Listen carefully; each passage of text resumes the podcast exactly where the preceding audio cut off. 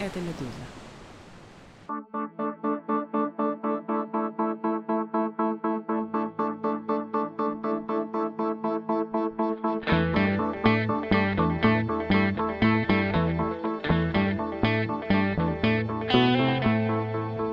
Здравствуйте, у микрофона Владислав Горин. Это подкаст о новостях, которые долго остаются важными. Он называется «Что случилось?». Прошлой осенью вышла статья секретаря Совета Безопасности РФ Николая Патрушева, довольно странная, как, впрочем, всегда у него. И мы тогда говорили про Патрушева, про вот эту странную логику главного силовика, про то, во что он верит, чем руководствуется, и как его тезисы восходят к специфической картине мира офицеров спецслужб из позднего СССР. И после этого эпизода стало ясно, что вообще-то это можно сделать делать циклом, рассказывать, напоминать не только о Патрушеве, но и попытаться объяснить его и других участников Совета Безопасности логику. В первую очередь тех, кто в конце февраля 2022 года выступал и выслушивал Владимира Путина накануне большого вторжения в Украину.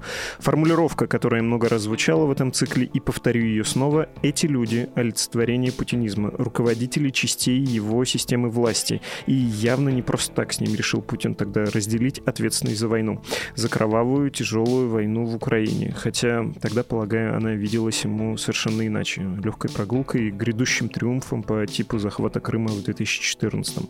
Цикл этих подкастов называется «Совбез». Ссылки на другие выпуски можно найти в описании к этому эпизоду на «Медузе» или в отдельном плейлисте в YouTube. Там канал называется «Подкасты Медузы». О ком будем говорить сегодня, кто завершит этот цикл? Обо всех сразу. О российском правящем классе, о том, что нам о нем говорит война, как она его поменяла, и вспомним непременно, конечно, об убийстве Навального. Это тоже очень показательно. Также попробуем представить, какое у всей этой системы будущее, если оно есть. Итак, это финал цикла, который мы выпускаем, как я говорил в предыдущих выпусках, к двухлетию исторического заседания Совбеза, к двухлетию большой фазы войны в Украине.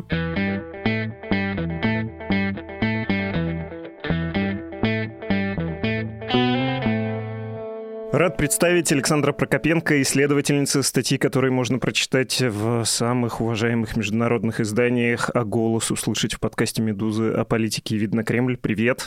Привет! И Алекс Юсупов, руководитель российской программы фонда имени Фридриха Эберта, соведущий подкаста «Канцлер Ибергхайн» о немецкой политике. Привет, Алекс. Привет. Так, с Александрой Прокопенко, я думаю, многим понятно. Она и сама в российской власти успела поработать, и изучает элиты, видела их вблизи. Но я полагаю, слушатель может спросить, а Алекс почему? Он же нам постоянно про немецкую политику все объясняет. Какого черта? Мы вроде здесь про российскую власть собрались говорить. Отвечаю тем, у кого такой вопрос возник. Вообще-то Алекс вам про Германию рассказывает для своего удовольствия. Это у него хобби такое. А по роду деятельности он, наоборот, германец германцам, немцам должен рассказывать о России, об Афганистане, о других э, несчастных странах. Так что претензии не принимается, если что. И мне кажется, что вот этот внешний фокус нам очень пригодится в этом разговоре. И еще одну оговорку хочется сделать перед началом нашей беседы о том, почему в совбезовском цикле много кого не было. Например, если рассуждать о путинизме, очевидно, нужно было бы поговорить про Шойгу или, например, про Мишустина, про Колокольцева, который был на заседании да, МВД, или про про генпрокурора Краснова, который тоже выступал на том памятном совбезе. Наконец, представитель президента в Центральном федеральном округе почему-то обойден стороной, или там хотя бы сидящий в зале губернатор Петербурга Беглов, при том, что про Собянина мы поговорили. Ну, в общем, тоже хочется ответить на претензию. Во-первых, часть из этих персонажей мы осветили, с другой стороны, часть не представляется важными. Ну и в-третьих, мы что-то сейчас попробуем компенсировать, я бы сказал. Дорогая Александра, дорогой Алекс, э, надо, кажется, исправить исправить, дополнить список, поскольку он у нас был неполным.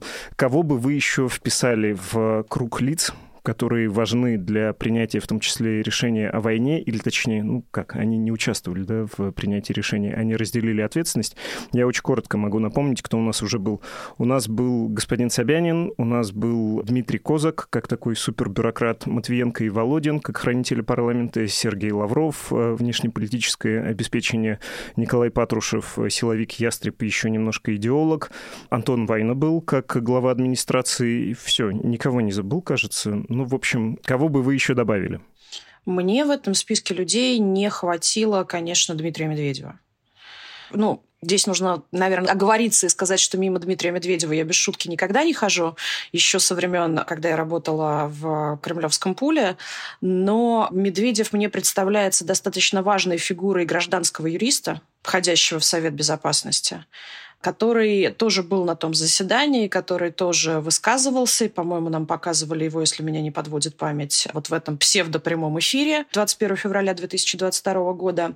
И, собственно, с момента начала войны с Украиной, которую российская власть называет специальной военной операцией, Медведев из сбитого летчика превратился в сбитого смешного клоуна.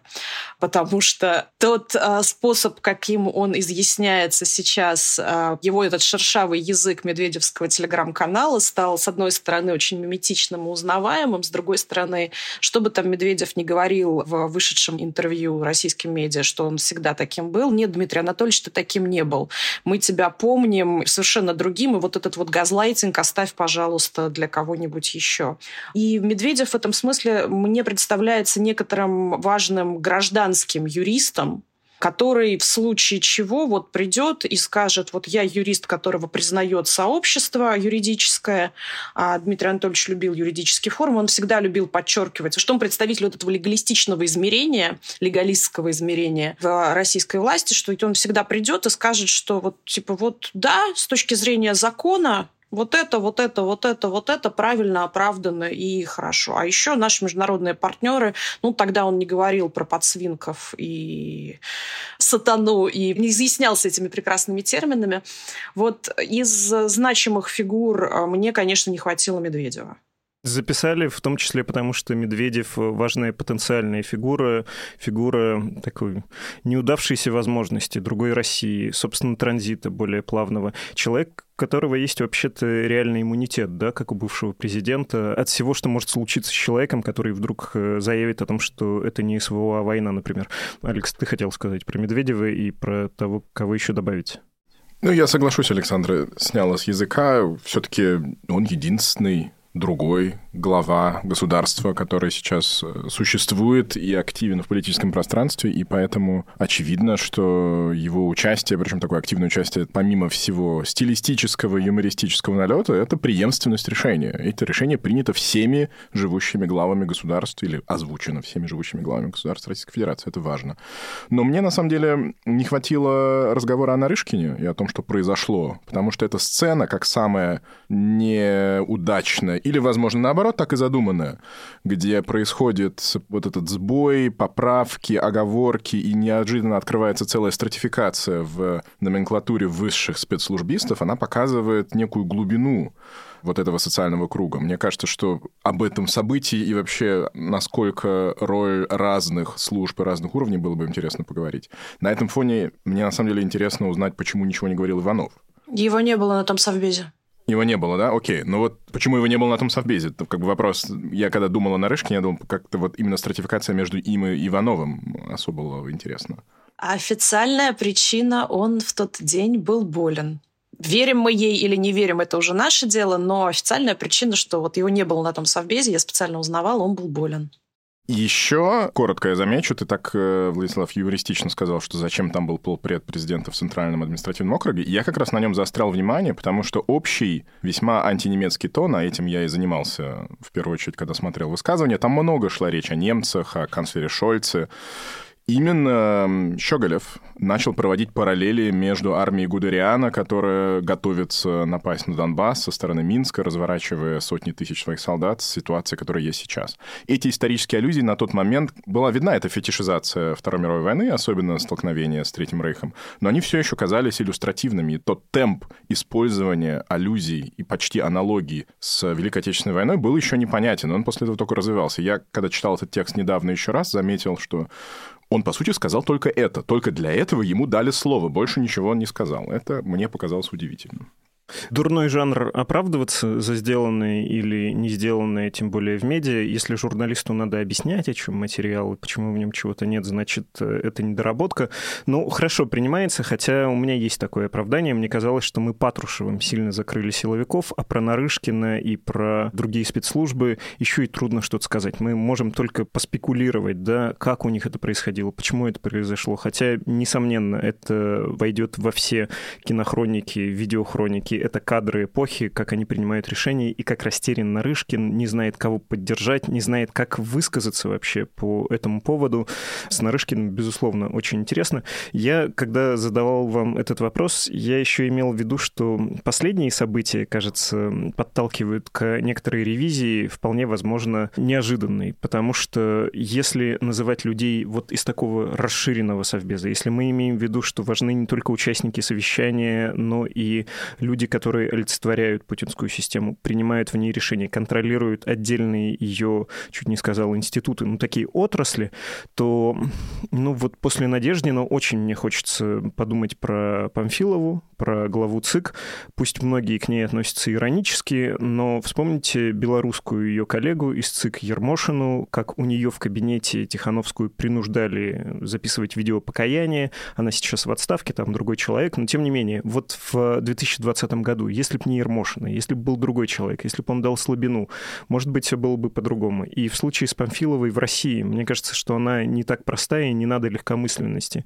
Или еще более свежие и еще более печальные события, я про смерть Навального, может быть, надо думать про ФСИН как про политического субъекта, потому что если до начала войны и до ковида, кто сейчас вспомнит, был большой запрос в обществе на реформу ФСИН, туда пришел новый глава, были кадры с пытками из разных колоний и материалы о пытках в самых разных колониях в России, мы тогда думали, что, ну, кажется, режим может себе позволить провести реформу, гуманизировать эту ужасную систему. Когда началась война, видно, что вряд ли это был замысел, но насколько ФСИН удобен путинизму. Это поставщики живой силы на фронт, это, как мы видели с Навальным, буквально за стенки, где можно убить кого угодно и тело не выдавать, и мы ничего почти не узнаем об этом, может быть, даже никогда.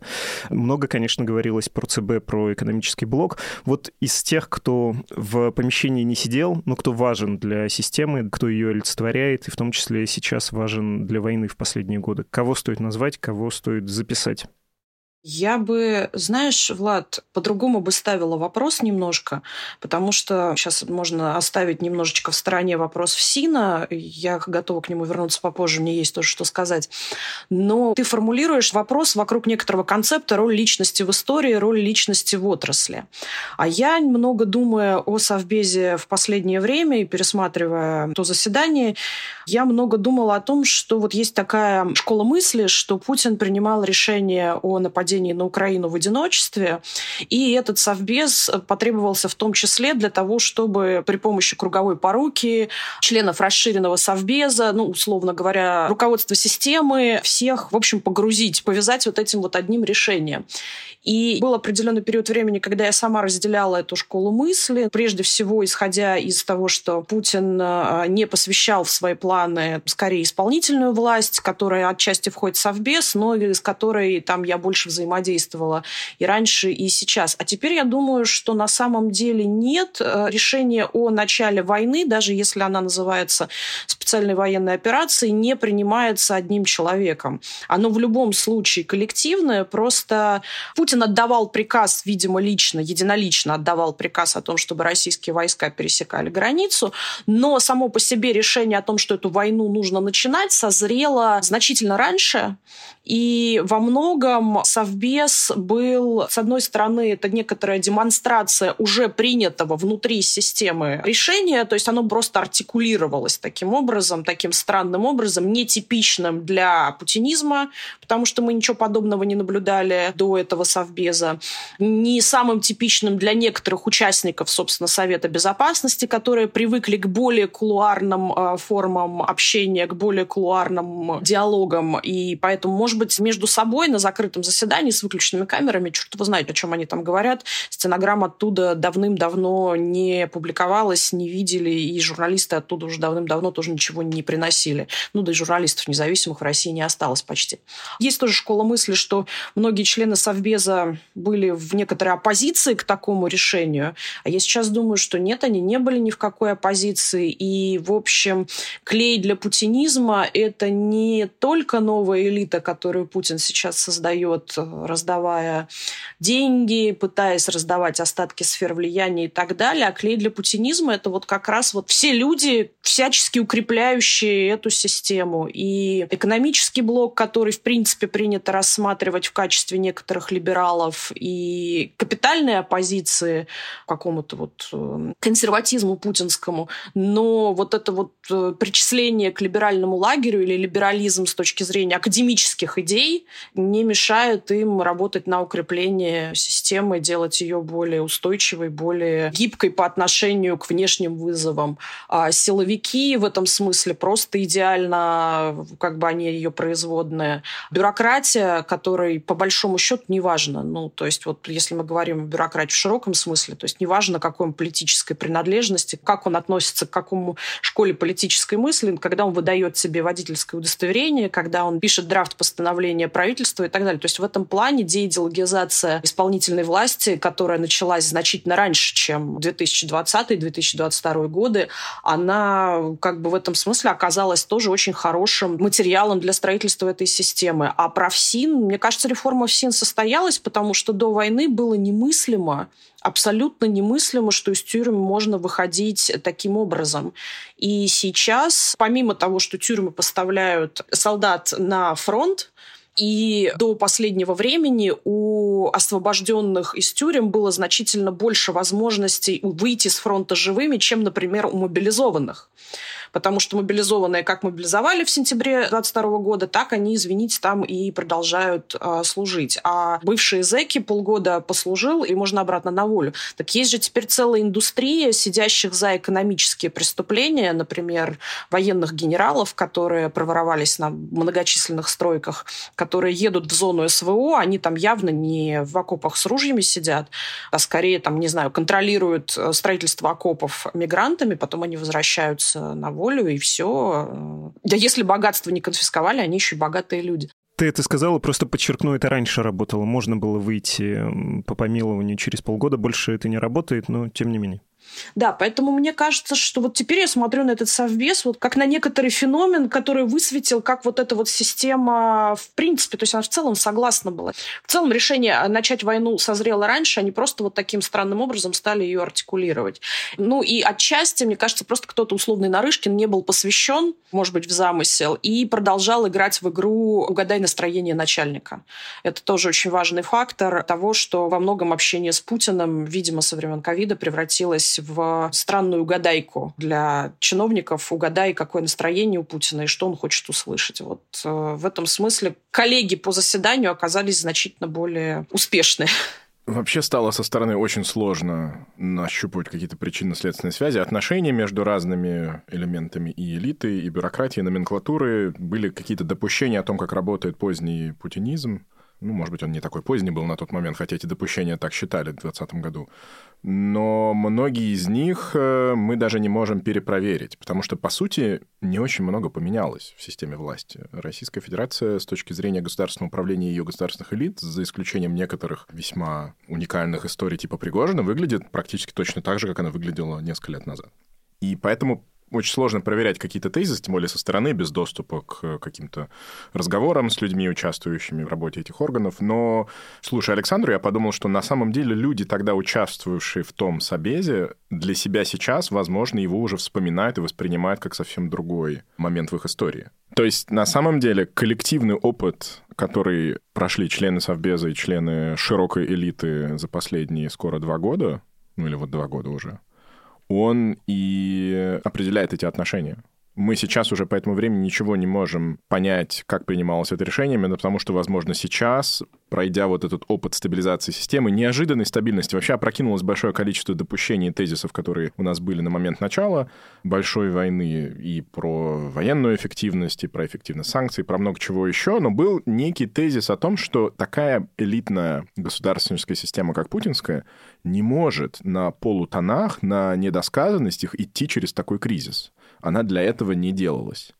Именно поэтому вот у нас такие догадки, может быть, не все были посвящены, может быть, была какая-то внутренняя оппозиция, может быть, их нужно было напугать и сюрпризом взять заложники происходящего. Оказалось, что это не важно, потому что по результатам этих двух лет у нас нет никаких признаков видимых расколов, диссенса, есть там какие-то отдельные высказывания людей типа Дворковича или Дерипаски. Это все не квалифицируемо как изменение корпуса элиты, принимающей решения, и поэтому, возможно, это был вабанк. И Вабанк показал, что, будучи озадаченной внезапным изменением магнитного поля, в котором находится система, она как-то к нему подстраивается. Эта метафора магнитного поля, я ей часто пользуюсь, она более, если кто-то помнит школьные эксперименты, когда там магнитом меняется направленность маленьких металлических заряженных частичек, которые потом носиками начинают показывать налево и направо, это гораздо более адекватно описывает изменение курса действий отдельных структур типа ФСИНа, типа РЖД, типа Ростеха, чем какая-то спущенная сверху указка сказка, что Россия вступила в новую действительность, и это тоже происходит коммуникативно, пропагандистски, но это не самое главное. И поэтому изменение ролей отдельных институтов тоже происходит сейчас. Ты говоришь об изменении роли ФСИНа. Вот для меня РЖД, например, как главная инфраструктурная скрепа России, тем более, что ситуация с гражданской авиацией непонятно, в какую сторону будет развиваться, на них ложится роль, по сути, сохранять общение, экономику, торговлю, человеческое ощущение нормальности между регионами страны. Это совершенно другая функция. Это уже не чисто экономически техническая функция и не чисто логистическая функция. Это идейная функция. Если РЖД не будет в состоянии, учитывая военную нагрузку, инфраструктурные проблемы, саботажи и так далее, казаться стабильным институтом, внезапно к ним можно предъявлять совершенно другие претензии. Ну, в общем, вот такого рода изменения ролей, они прямо сейчас происходят, поэтому ничего такого диагностически финального я даже не мог бы сказать. Когда ты сказал про РЖД, я подумал, что, ну, во-первых, телевидение, конечно, такую функцию исполняет, а во-вторых, э, вот этот скандал с котом Твиксом, действительно, можно и в эту сторону об этом думать, о другой важности, да, что ли, РЖД. Понятно, что железные дороги страну стягивают э, уже не первое столетие. Мне, на самом деле, очень близко то, что ты говоришь, потому что мне кажется, что, простите, поделюсь своим суждением, то, что было в феврале 2022 года, это то, как Владимир Путин понимает себе государство, и что в его картине мира вот так огорошить государственный аппарат и спустить ему таким образом новую стратегию, это для него не баг, не XS, это для него, простите за старые выражения, фича. Ну, то есть, эм, что такое для него государство? Для него государство — это бюрократический аппарат. Он сам бюрократ, и для него, в общем-то, других людей не существует. Власть, страна — это его подчиненные и те, кто на зарплате в государстве. Ну, ну или около, но их всегда можно лишить этого ресурса. Вообще государство — это ресурс, оно только и важно. Все остальное, там общество, более широкие круги, это, ну, такое. Мы это можем конструировать, да, мы можем с этим работать. У нас есть э, главный инструмент. И если вы помните, для него очень важен этот мотив э, личного сообщения, личного участия, личной смены правил игры. Он про это, в общем-то, и говорил прямым текстом, когда речь заходила выходила про Крым, это был один из пропагандистских фильмов. Все мне сказали, не нужно этого делать. Но нет, ответил я, Крым должен вернуться в родную гавань, начинайте операцию. Или до этого тоже пропагандистский фильм, еще президентство было формальное, да, Дмитрия Анатольевича Медведева, 2008 год, война в Грузии, и это подчеркивалось. Владимир Путин, находясь на посту премьера, принял решение о том, что нужно проводить операцию по принуждению к миру. Было ли это рационально? Было ли это разумно? Тогда все ожидали санкции, они оказались э, достаточно мягкими, но для него было существенным, что такие решения принимает он, а весь остальной госаппарат как бы встраивается и проходит на самом деле фильтрация. Мы за эти два года видели ну, довольно ограниченное количество людей, которые выпали из системы, но все равно она очистилась, они выпали, она стала еще более путинской. Поэтому, Саш, когда ты меня упрекнула про роль личности в истории, нет, мне кажется, тут как раз личности не важны. Тут э, важны механизмы механизмы этой власти? Подожди, я тебя и сейчас упрекнул за ссылки на пропагандистские фильмы, потому что пропаганда определенным образом фреймирует сознание, и здесь как бы сознание фреймируется. И пропагандистский фильм фреймирует нас, говоря о том, что вот важное решение только Путин. Решение равно Путин, а остальные исполняют... Прости, что перебиваем. Мне кажется важным, что, как ты выражаешься, фреймируется и сознание госаппарата. Не только мое. Мое-то наплевать. Возможно, возможно, но тогда мы здесь должны, конечно, говорить о том, что госаппарат э, тоже потребляет э, пропаганду, и она работает не только в отношении людей, но и в отношении госаппарата, и об этом можно и нужно разговаривать отдельно про то, как эти люди, в общем, наевшись своей пропаганды, как это влияет на decision-making и на их повседневность, на их практики, тактики и действия. Но мы можем тогда, наверное, говорить, что оппортунизм элиты дошел до какого-то очень предельного состояния, когда у людей в голове не формируется некоторого собственного ощущения реальности. То есть война я не знаю, как ее рассматривать применительно вот к этому тезису, но нечто похожее я, например, видела на восстании Пригожина, когда вся система была парализована, абсолютно парализована. И все ждали Путина, и после того, как Путин тогда сказал, что Пригожин предатель, силовики, которые не сделали ничего, молодцы, вот так нужно смотреть на мир. Вот картина мира такая. И эту картину мира дальше пропаганда понесла по своим проводам э, до разных адресатов. И все в целом, с одной стороны, стали так смотреть на мир, хотя элита, я вот недавно поднимала свои старые записи по этому эпизоду, и тогда они чувствовали, что им э, как бы на голову нагадили. И говоря сейчас об отношении элиты к войне, к войне, не Путину. Это тоже очень удивительный момент.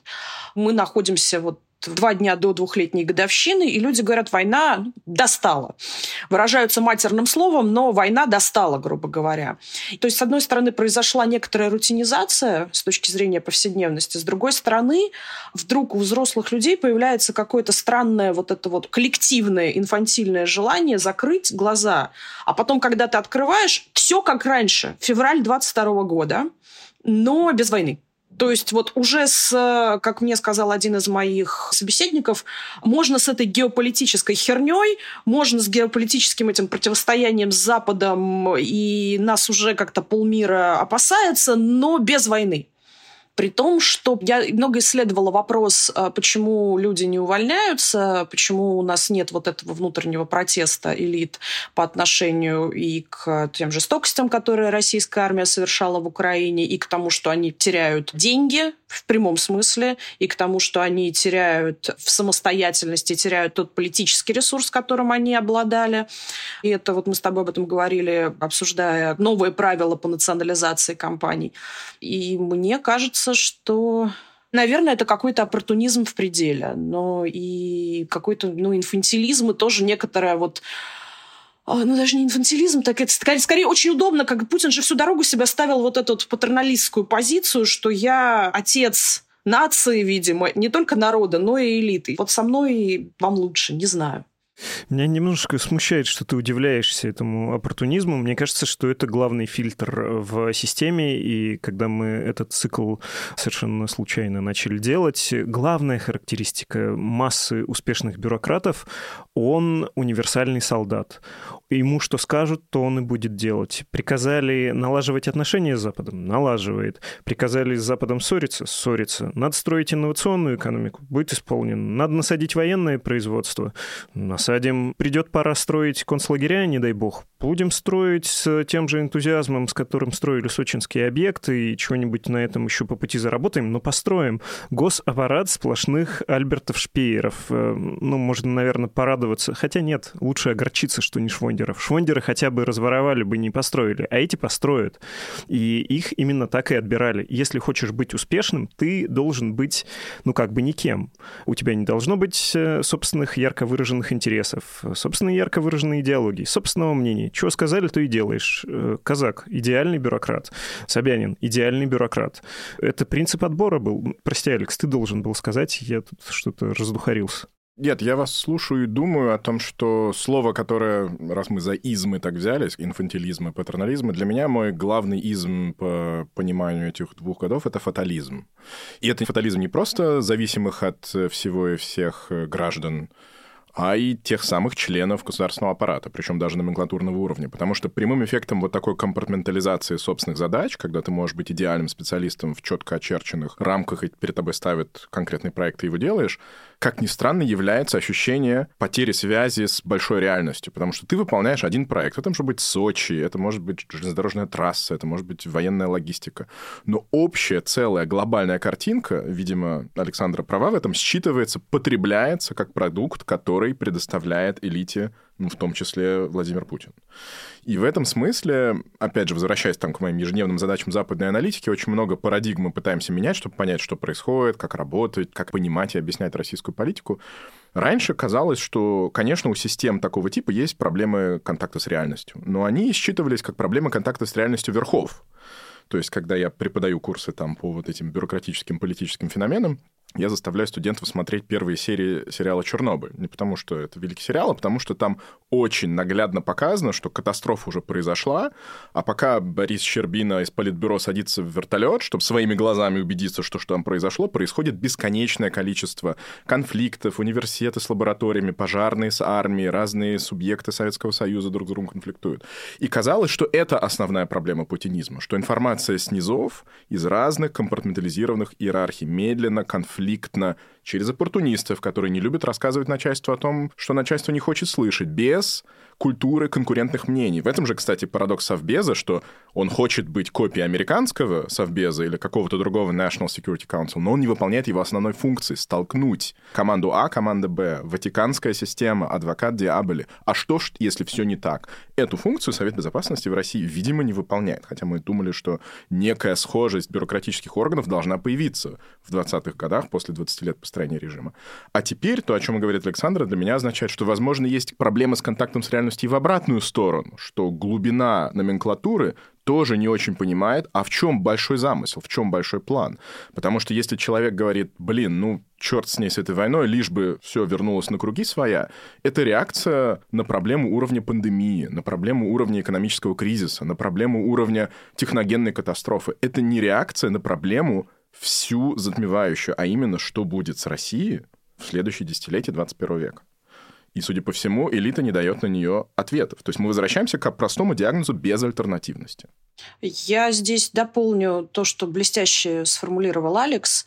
Один из тезисов, который я сама катаю у себя в голове и пока еще пытаюсь обсуждать на не сильно научном и не сильно продуманном уровне, это можем ли мы говорить о российской элите как об элите, потому что все-таки одной из некоторых функций элиты – это производство некоторого образа будущего. А российская элита не производит ничего. Она производит, ну, с моей точки зрения, в последнее время только нытье. Образ прошлого она производит. Образ прошлого воспроизводит вот эта ограниченная группа геронтологических нарциссов. Как их назвали на Мюнхенской конференции по безопасности. Вот они производят и воспроизводят образ прошлого. А все остальные живут в каком-то вечном, бесконечном сегодня. Я могу попробовать на очень бытовом уровне сказать, почему они не отвечают на главный вопрос, а что будет с Россией в 21 веке, потому что это очень страшный вопрос на самом деле. И на теме того, что мне близко и понятно, ну, я много изучаю санкции и влияние санкций на экономику России, и как российская экономика на это все дело отвечает. И чем больше я об этом разговариваю с моими собеседниками в России, тем больше я понимала, что санкции и война в Украине произошло расцепление на уровне когнитивном, на уровне восприятия. То есть санкции сами по себе, как некоторый какой-то феномен, ну, как дождь, град, еще что-то. А то, что их ввели в текущем виде в ответ на то, что Россия вторглась в Украину, в ответ на жестокости, которые российские военные производили в Буче, в Бородянке, в Ирпене и так далее, этого просто нет это где-то за пределами в регионе не рефлексивного. Так же, как и вот ответ на самый главный вопрос, который блестяще сформулировал Алекс, а что будет с Россией в 21 веке, какой ее статус и как она будет, вот это вот, а пусть все будет как раньше. Ведь всего этого не было. Очень понятно, если ты не управляешь ситуацией эмоций, а меня-то за что? Потери контроля. Ну да, санкции упали на голову. Ну не мы же принимали решение о войне, это Путин принимал. Ну и, соответственно, нам остается бороться только с последствиями. Получается, что я заступаюсь за этих людей, но тем не менее. Я тут Шпейера вспоминал. Очень потом будет интересно послушать, что они будут говорить про все это. Я полагаю, они будут говорить, ой, ну как мы могли повлиять, мы пытались минимизировать какие-то потери, будут что-то изобретать из себя, как, э, знаете, все секретари ЦК КПСС областные в 90-е годы с тем же дуболомным жаром начали говорить о либеральных ценностях. Ну, то есть, в общем, речь коммуниста просто с другими словами. Крайне любопытно будет за этим, повторюсь, понаблюдать, но, тем не менее, давайте поговорим об ответственности. А, еще не могу не заметить, что ты два раза повторила, что же будет с Россией в 21 веке? Четверть века уже прошла. Вот в этом вечном сегодня и мы живем, и нас это заражает. Что же действительно с ней будет еще в три-то оставшихся четверти? Ну да, ну да. А, давайте поговорим про меру ответственности все-таки. Что-то могли члены Совбеза сделать? как-то ответить, чтобы не допустить войны, чтобы сказать, Владимир Владимирович, ну что-то это вас заносит, ну серьезно, ну не потянем. Так бы и сказали? Ну, как-то так. Ну, то есть, э, так бы и сказали, Владимир Владимирович, вас заносит, э, не потянем. Я тоже не хочу их оправдывать. Я не знаю, в каком они положении были, не знаю, в каком они состоянии были. Могу только сказать, что до момента вторжения коллективное восприятие ситуации с Украиной, которое началось тоже не в 22 году, и ситуация стала нагнетаться значительно раньше. Есть, кстати, такая школа мысли, что, наверное, это вторжение должно было состояться еще раньше, то есть еще там в 2020 году или в 2019 году просто пандемия помешала. Не знаю, так это или нет, но такая школа мысли дает некоторые дополнительные идеи. Но, в общем, возвращаясь к теме, среди российской элиты в 2022 году был довольно понятно, что вот Россия дойдет до административных границ Донецкой и Луганской области, войска дойдут туда, и там остановятся. То есть с точки зрения вот в пределе это был худший сценарий. Думсдей сценарий был такой. Они приходят туда и останавливаются. И вот считается, что теперь все это теперь будет как-то присоединяться к России. А, насколько я понимаю, сюрпризом для членов Совбеза, по крайней мере, с одним из них я разговаривала уже после начала войны, было то, что в итоге Россия пошла зачем-то на Киев.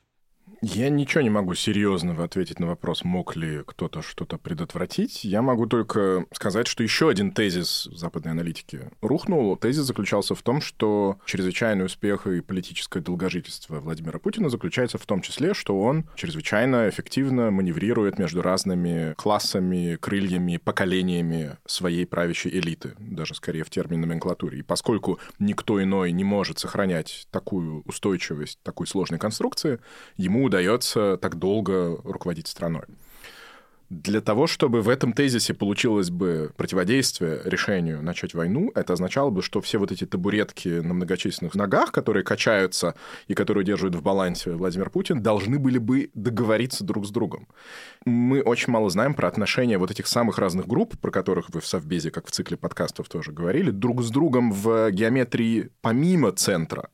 Не через Путина, а друг с другом именно о каких-то вопросах, которые могли бы быть либо конфликтными, либо коалиционными. Ну, во всяком случае, вот аналитика, работающая на открытой информации, ничего толком, кроме отдельных инцидентов, про это сказать не может. Ответ, который нужно было бы дать, чтобы, возможно, войны бы не случилось, должен был бы исходить из вот этих самых разных классов, крыльев и поколений элиты это не комбинируется с тем, как мы, во всяком случае, до 24 февраля 2022 года думали о путинской системе власти. Мне в том, что ты сказал, важным, кажется, еще подчеркнуть, что мы по правде ничего не знаем про то, что является путинской элитой, потому что есть формальные события, когда государственным чиновникам, представителям а, бюрократического аппарата, им хотя бы что-то говорилось накануне этого важнейшего решения. Все остальные, мы про них ничего не знаем. Это не было обсуждение прилюдное, хоть сколько-то, да, которое хотелось бы транслировать вовне, там, не знаю, Сечиным, Ковальчуками, кем угодно. Вот почему-то важным Владимиру Путину показалось это оформить именно, ну, в больших кавычках, легалистски, через бюрократическую логику. Собрали главных начальников, ну, видимо, они главные тогда получаются, и им говорим, сейчас будем делать это. Бизнесмены потом, причем в таком довольно приказном порядке. Потерпите, а не хотите потерпеть, все равно потерпите. То есть, да, даже по прошествии двух лет войны, ну вот мы что-то пытаемся нащупать, что было накануне, что было в эти два года, и не сильно получается. Мы потом, может быть, узнаем, как все это формировалось, в том числе в ближайшем окружении Путина, в его голове. Саш, что ты думаешь про то, что Алекс сказал? Я думаю, что это крайне важно. Я пытаюсь как-то обратиться к своему опыту, и горизонтальное взаимодействие там, безусловно, было, и Путин во многом на себя оттягивал роль арбитра, и в последнее время, в том числе из-за ковида, но не только из-за ковида, а еще из-за увлечения Путина историей и прочими, он вот эту вот функцию верховного арбитража осуществлял очень специфическим образом или прекращал осуществлять. То есть вот к нему приходили за каким-то решением вопросов, а он в ответ расплачивался пространными лекциями о единстве русского и белорусского народов. И это началось еще до войны или о геополитическом противостоянии с Западом. Потому что, насколько я знаю, в части внешней политики в целом готовность Запада обсуждать вот этот вот путинский пакет э, предложений по стратегической стабильности, который вот э, был в декабре явлен миру, в целом реакция Запада считалась прямо вот даже позитивной. И наши переговорщики из МИДа, которые отвечают за вопрос по стратегической безопасности, были готовы с этим материалом, в общем, ехать и работать с зарубежными коллегами и даже вытанцовывать какие-то интересные решения. Вот то, о чем я слышала. Но что-то пошло не так, что именно я не знаю. Чем больше я думаю о российской элите, и в том числе там, общаясь с ними, и вот это вот видя это бесконечное желание, а можно как раньше, и после смерти Алексея Навального, хочется сказать, нет, уже как раньше не будет, потому что способы производства легитимности поменялись. И если живой Навальный, пусть и в тюрьме, был одним из вот каких-то способов производства легитимности прежних, то вот теперь его нет. Все, как раньше точно не будет.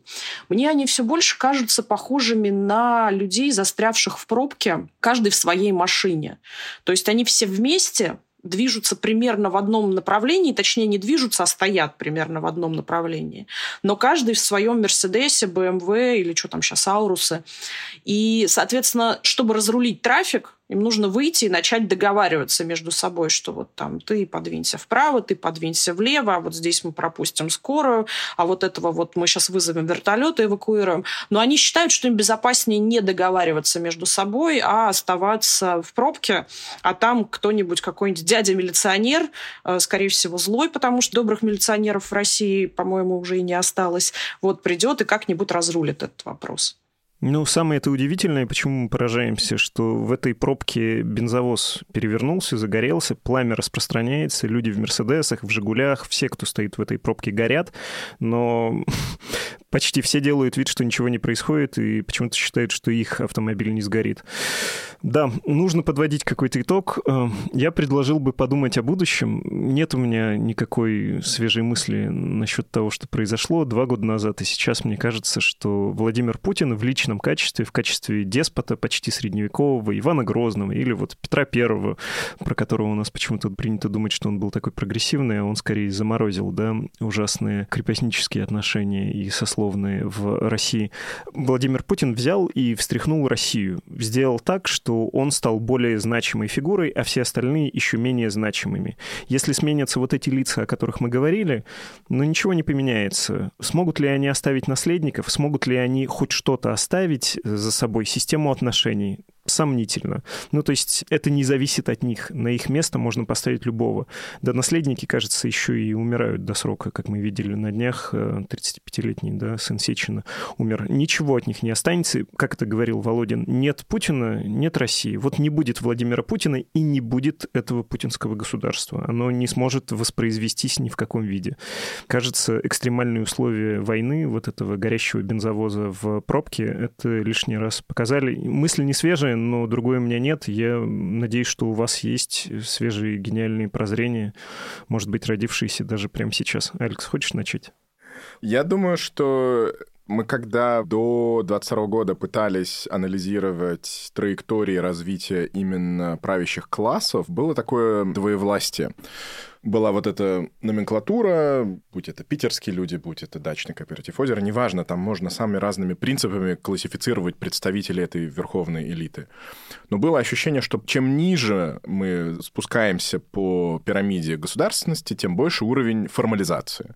Бытовая коррупция исчезает, возникает эффективный менеджмент, какие-то принципы из New Public Management, как из парадигмы превращения государственной бюрократии в такую более современную, ориентированную на клиентов в России России вполне приняты, да, то есть много литературы есть и сравнивающая Россию и Сингапур, Россию и Гонконг о том, вот где то соотношение между лояльностью и компетенцией, которое выбирает Российская Федерация. То есть была какая-то такая общая траектория, что там наверху, конечно, другой мир недоступный, и в том числе для анализа, но в общем и целом эта махина движется в сторону формализации, то есть выработки принципов продлевания самое себя.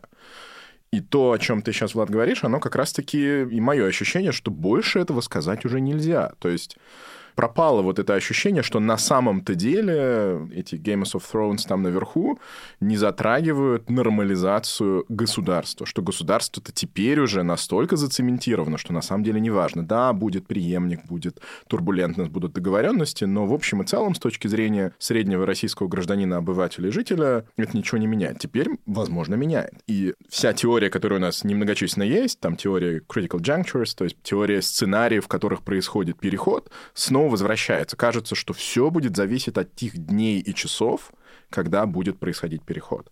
От того, будет ли ощущение единоначалия, будет ли коммуникационная тишина, будет ли быстрая реакция, будет ли какие-то ошибки силовиков, которые приведут к крови. В результате все-таки опять все будет завязано на ситуацию, а не на длинный поколенческий системный тренд, который мы думали, что мы видим.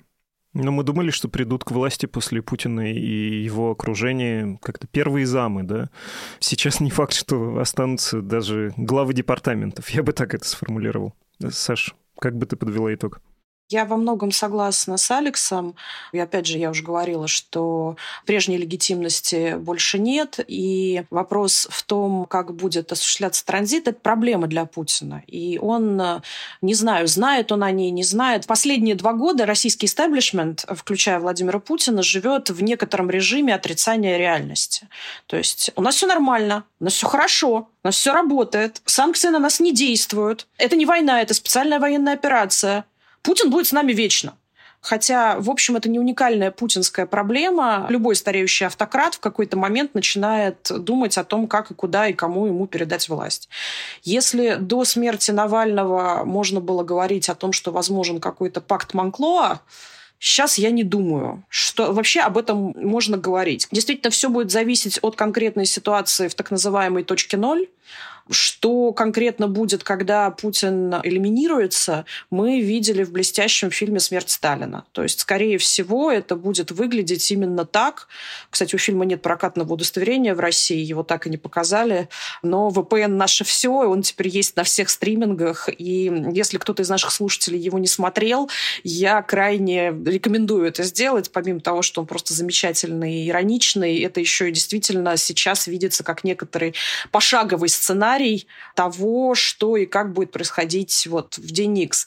Проблема в том, способны ли эти элитные группы, ну, то есть как бы тоже есть там, школа мысли, что итогом транзита станет результат договоренностей между элитными группами. Понятно, что Путин, как а, стареющий автократ, не готовый, чтобы была какая-то конкуренция. Мы сейчас можем перебирать бесконечную череду фамилий, кто может быть после Путина. И это наши догадки. В России ничего подобного не мыслится. Никто может быть преемником, никак он может стать. То есть способны ли утратившие там определенные навыки к диалогу элитные группы и при этом ставшие крайне толерантными к насилию, потому что еще очень важная особенность системы, очень важная особенность путинизма за последние два года — это супервысокая толерантность к насилию. Даже гражданская часть, там, государственный бизнес, гражданская часть бюрократии очень окей оказались и с э, жестокостями российской армии, и с техническим обеспечением не очень понятных до сих пор, мне, по крайней мере, с правовой конструкцией поставок зеков на фронт, не очень понятные истории с э, вот эти вот формирования госкорпорациями так называемых называемых добровольцев и, по сути, мотивация людей отправляться на смерть. То есть вот все вот это вот, это, в общем, возможно, через повышенную толерантность к насилию, к репрессиям, потому что, судя по реакции элиты на смерть Навального, тоже все пожали плечами, типа, ну а что вы хотели? Поэтому, возможно ли путинизм без Путина, не знаю. Как будет выглядеть система, будет зависеть от ситуации. Очевидно, что в политическую жизнь будут вовлекаться значительно более широкие группы, чем представлялось ранее. То есть это будет не только условно договоренности между путинским двором, исполнительной властью или какое-то решение внутри Совбеза, но, скорее всего, появятся и какие-то другие интересанты, потому что степень напряжения в обществе достаточно высокая.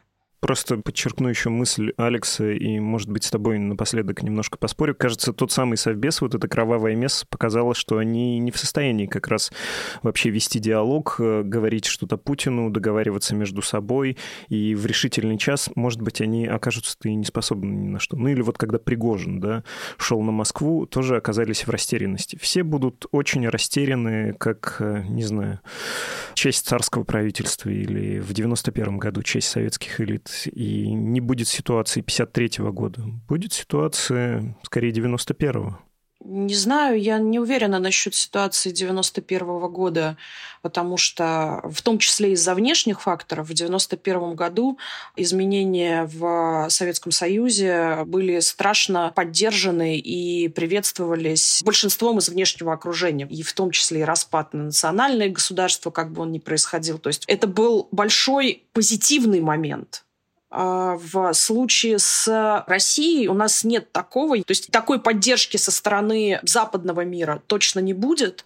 Есть Китай, который, как мне видится, является одним из главных бенефициаров, на самом деле, этой войны. Во многом невольно, но очень умело пользуясь этой ситуацией. И в этом смысле китайский режим, а, ну, то есть китайский режим, я в широком смысле говорю, не знаю, я не китаист конкретно про Си Цзиньпина, но Китай будет максимально заинтересован в сохранении России в ее текущем состоянии.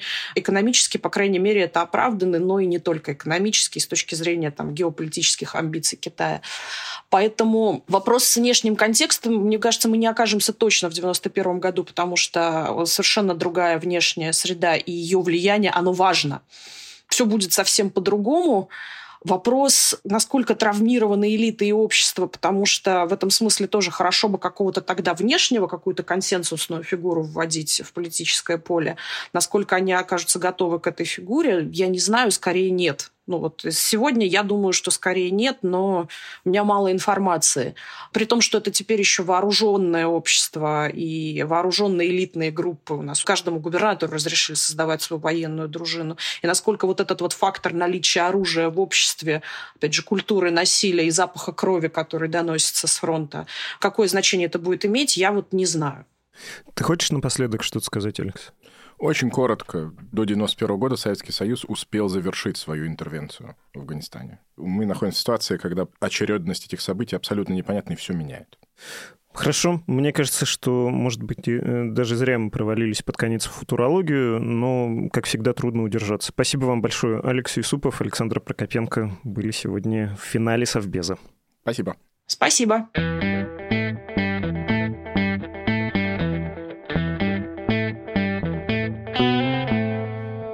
Несколько дежурных, но крайне важных слов на прощание. Во-первых, «Медуза» — независимое издание на русском языке. В России сейчас большая проблема со свободой распространения информации, и поддерживая нас, вы поддерживаете людей в Российской Федерации. К сожалению, у нас снова финансовые трудности. Если вы можете, если вам по карману, если вы в безопасности где-то за границей, поддержите нас, пожалуйста. Рекомендуемая сумма от 15 евро и выше. В таком случае меньшая часть ваших денег достанется посреднику в виде комиссии, большая часть пойдет на работу работу нашей редакции, в том числе на производство этого подкаста. Пока в России не заблокирован YouTube, и его алгоритмы устроены так, что чем больше вы комментируете и лайкаете, тем лучше распространяется эпизод, так что, пожалуйста, сделайте это, если вам, конечно, не трудно. Третий. Если вы хотите поделиться с нами своим мнением, пишите на адрес подкаст собакамедуза.io. Это был финал цикла «Совбез», подкаста о новостях, которые долго остаются важными, под названием «Что случилось?». Всего доброго, до встречи. Thank you.